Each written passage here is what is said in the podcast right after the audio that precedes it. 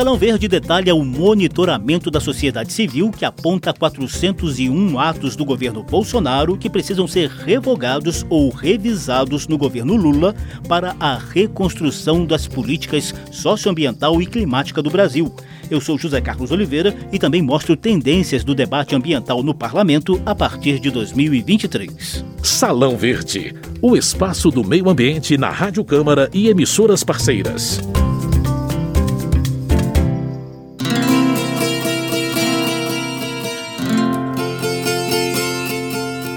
Reconstrução.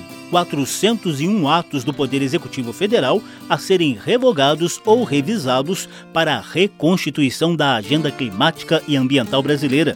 Esse é o título do documento de 170 páginas elaborado pelo Instituto Talanoa em parceria com o projeto Política por Inteiro.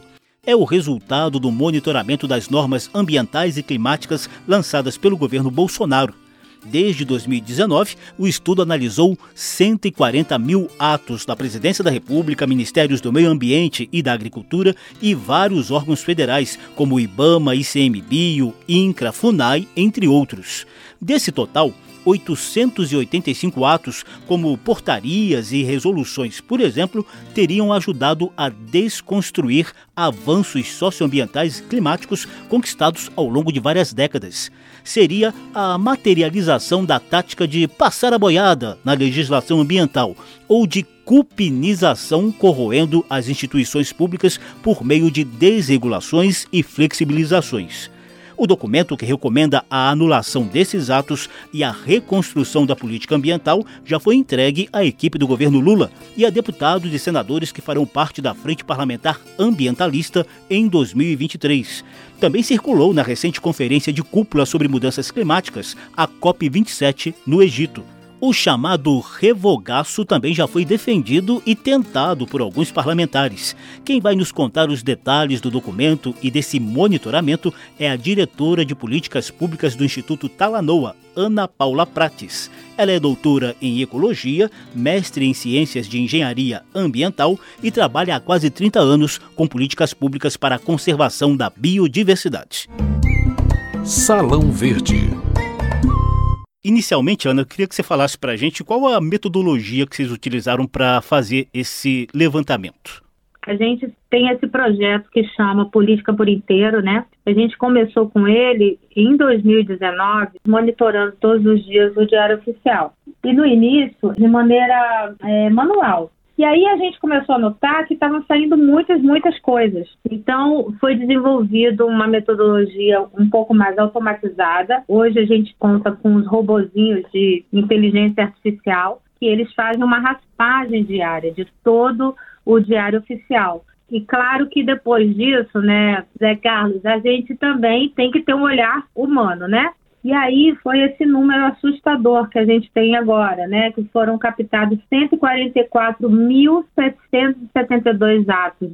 É, eu não sei se você já viu, mas o Política por Inteiro faz, desde 2020 para cá, boletins semanais. Quando sai uma norma muito danosa, a gente sempre tem os posts e análises técnicas e também a gente tem o nosso balanço mensal. Quando foi agora em 2022, a gente falou: bom, agora é a hora da gente olhar para trás e ver desses 2.189 atos que a gente ficou acompanhando, quais deles são deletérios, né? quais deles deveriam ser revogados imediatamente ou revistos, etc. E foi aí que a gente fez agora esse documento, que é o Reconstrução. E fizemos essa filtragem, chegamos até 401 atos que devem ser revogados ou re-regulados quase que imediatamente.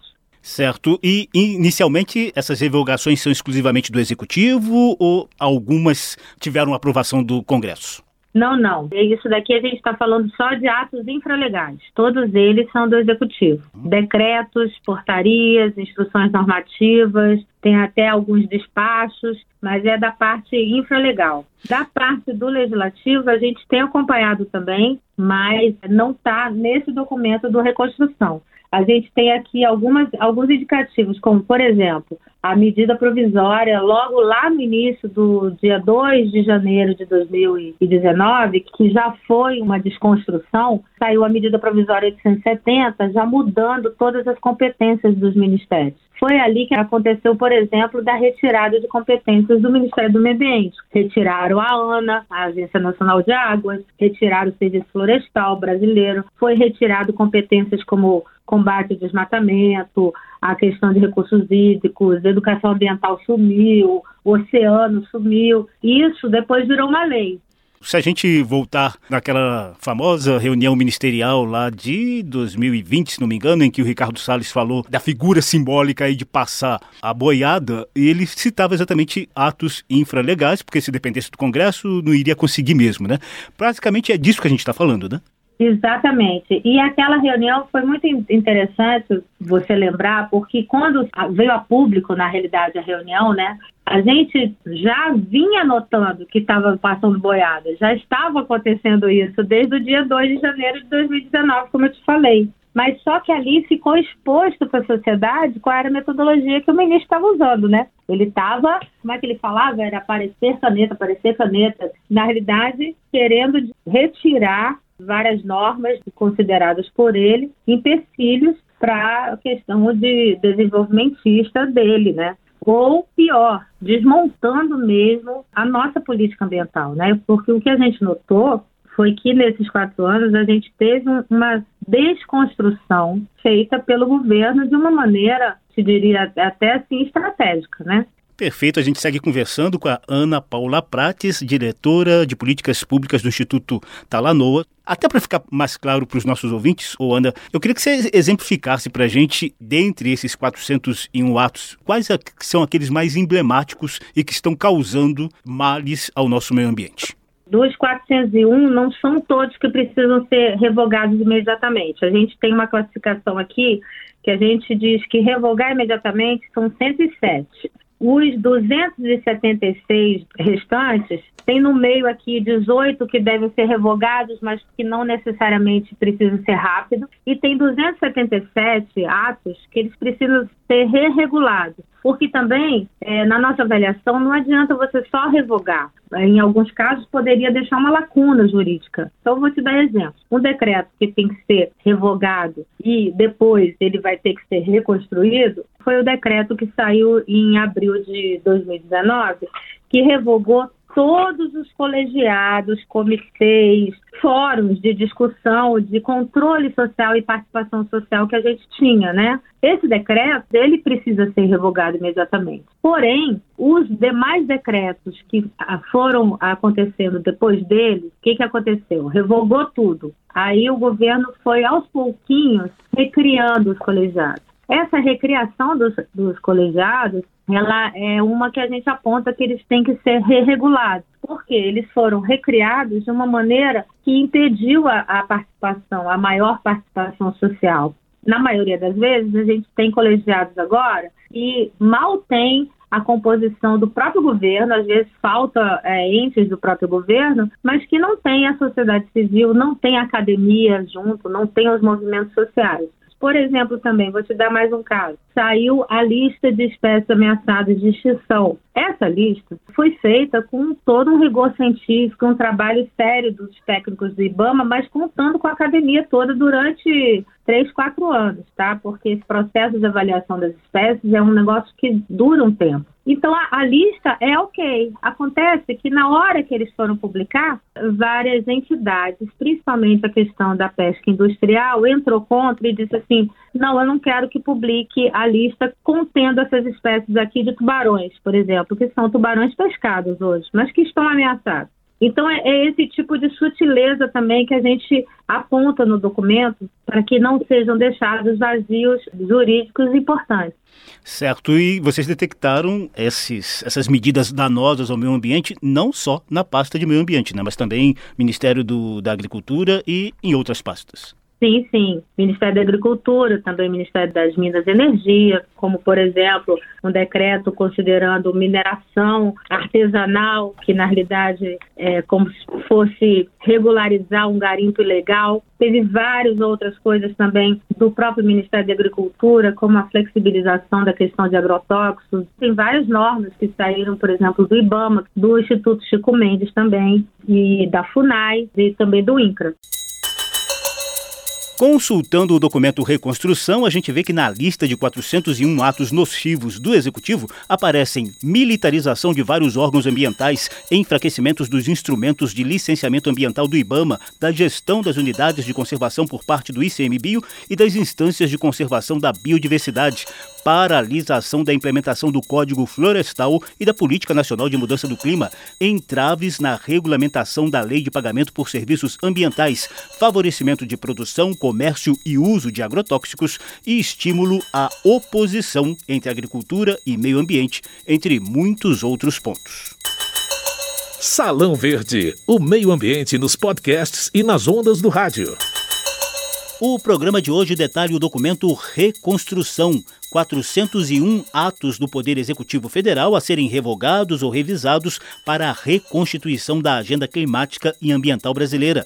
Trata-se do monitoramento das normas ambientais e climáticas lançadas pelo governo Bolsonaro desde 2019, que precisam ser anuladas para a reconstrução da política ambiental do país, segundo o Instituto Talanoa e o projeto Política por Inteiro, conduzidos pela sociedade civil.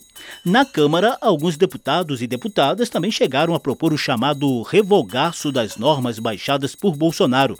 É o caso do deputado Nilton Tato, do PT de São Paulo, que já presidiu a Comissão de Meio Ambiente da Câmara e coordenou a Frente Parlamentar Ambientalista do Congresso Nacional. Daqui para frente, não só os ambientalistas, mas um conjunto maior de parlamentares vão estar preocupados sim para remontar todo o sistema nacional de meio ambiente pelo restabelecimento das instituições responsáveis pela política socioambiental, estou falando do IBAMA, ICMBio, Ministério do Meio Ambiente, o INCRA, a FUNAI, e adotar políticas que levem em conta a preocupação e os compromissos que o Brasil assumiu no Acordo do Clima. Em recente visita do ministro do Meio Ambiente à Câmara, a deputada Caroline Detone, do PL de Santa Catarina, elogiou a política ambiental do governo Bolsonaro. Segundo ela, oposição e ONGs ambientalistas reproduzem narrativas falsas sobre a atuação da gestão iniciada em 2019. O Brasil, a gente considera uma referência mundial em proteção ambiental. A nossa legislação é uma das legislações mais rigorosas do mundo. E isso é uma das partes que faz com que a gente tenha uma proteção com aplicação de multas, crimes ambientais duros, no intuito de fazer essa preservação. Vice-líder do governo Bolsonaro, o deputado Evair Vieira de Melo, do Progressistas do Espírito Santo, sai em defesa da gestão do ex-ministro do Meio Ambiente, Ricardo Salles, que cumprirá mandato de deputado federal a partir de 2023 pelo PL de São Paulo. Dessa agenda positiva e proativa para o país, que é a questão do hidrogênio verde, que vai aí dialogar naturalmente com o crédito de carbono, tema que eu acho que é do futuro do Brasil. Quero ressaltar a questão da transversalidade. Ministério que está se apresentando para ajudar a resolver gargalos dos outros ministérios. Dialogando com os ministérios importantes para a economia, Ministério da Agricultura, Ministério da Infraestrutura, Minas e Energia. Infraestrutura nesse país que tem um investimento robusto, é, realmente impressiona rodovias, ferrovias, portos aeroportos. E aí o ministro Ricardo Salles foi muito importante, ele começou a tratar de, desses pontos específicos, começou a fazer essas rupturas, incomodou naturalmente, porque tinha naturalmente um grande esquema de proteção das falcatruas que estavam no meio ambiente. O ministro Ricardo Salles fez o enfrentamento, cumpriu o seu papel. Já a deputada eleita Célia Chacriabá, do PSOL de Minas Gerais, anunciou ações articuladas com a colega de partido Sônia Guajajara, do PSOL de São Paulo, em prol do revogaço da política indigenista do governo Bolsonaro. O que eu e Sônia vamos propor também é um grande revogaço de todos os retrocessos, sobretudo nas questões ambientais e territoriais, Hoje, no Congresso Nacional, existe muito mais do que 250 projetos de lei em retrocesso, enfraquecimento das legislações ambientais. Se as pessoas estão realmente preocupadas com a economia, o ecocídio vai custar muito mais caro para a humanidade. A gente volta a conversar com a Ana Paula Prates, diretora de políticas públicas do Instituto Talanoa, sobre o documento da sociedade civil que recomenda a revogação ou a revisão de 401 atos do governo Bolsonaro a fim de se reconstruir as políticas socioambiental e climática do governo Lula. Salão Verde.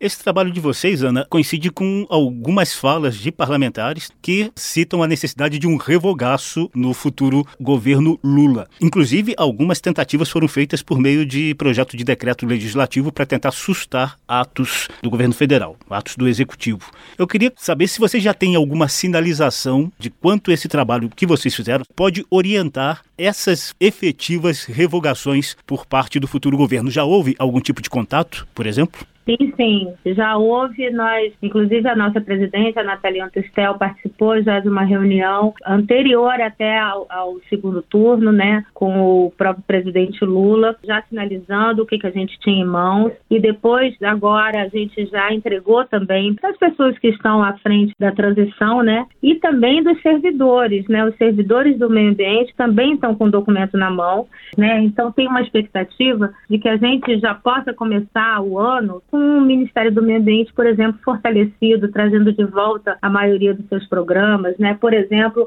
o programa de combate ao desmatamento Amazônia, que vai ter que ser retomado o mais rápido possível. Outra ação também que está aqui no nosso documento é o próprio comitê do Fundo Amazônia, que foi paralisado, né? E isso a gente já está passando e já está na mão de várias pessoas que estão trabalhando com o governo Lula, como por exemplo também o pessoal da equipe da Marina Silva.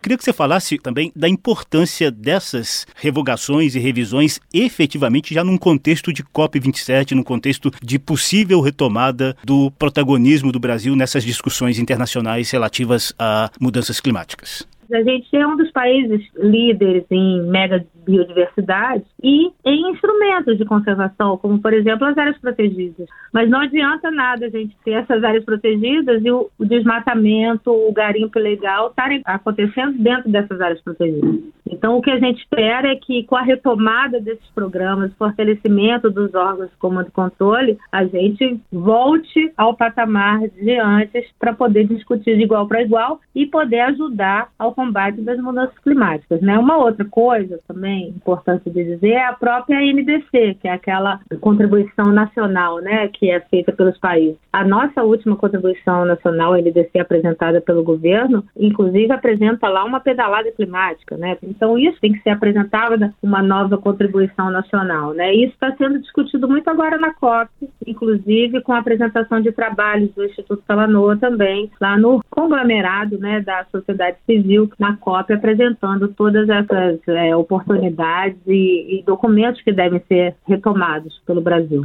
E por fim, algo de relevante que eu não tenha te perguntado, fique à vontade para acrescentar. Na realidade, assim, a gente tem emergência, né? O tic-tac climático está rolando. Nós tivemos aí quatro anos desse governo que desmontou muita coisa, só que esses quatro anos não foram só desse desmonte, porque a gente já estava atrasado na questão climática. A gente precisava ter avançado muito. E a gente fez foi voltar lá para trás. Então, o próximo governo agora tem que realmente encarar a necessidade da gente dar um salto quântico quase, né? É a desculpinização, como consta do documento, não é isso? Exatamente, que foi um termo muito bem usado né, pela ministra Carmen Lúcia. Hoje, você olha para o Ministério do Ambiente você não reconhece mais nada. Tem status, não tem força, não tem competência, não tem agenda. Né? né? A gente viu isso sendo feito em várias outras instituições, mas principalmente nas ambientais, IBAMA, ICMBio, na FUNAI, né? e por aí vai. Né?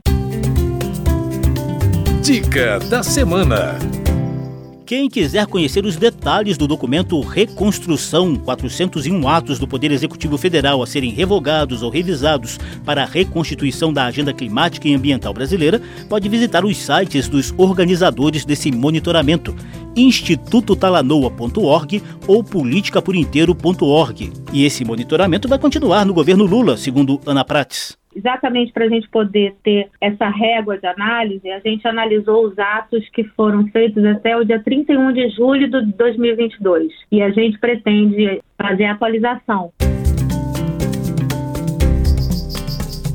Salão Verde detalhou o monitoramento da sociedade civil que aponta 401 atos do governo Bolsonaro que precisam ser revogados ou revisados no governo Lula para a reconstrução das políticas socioambiental e climática do Brasil.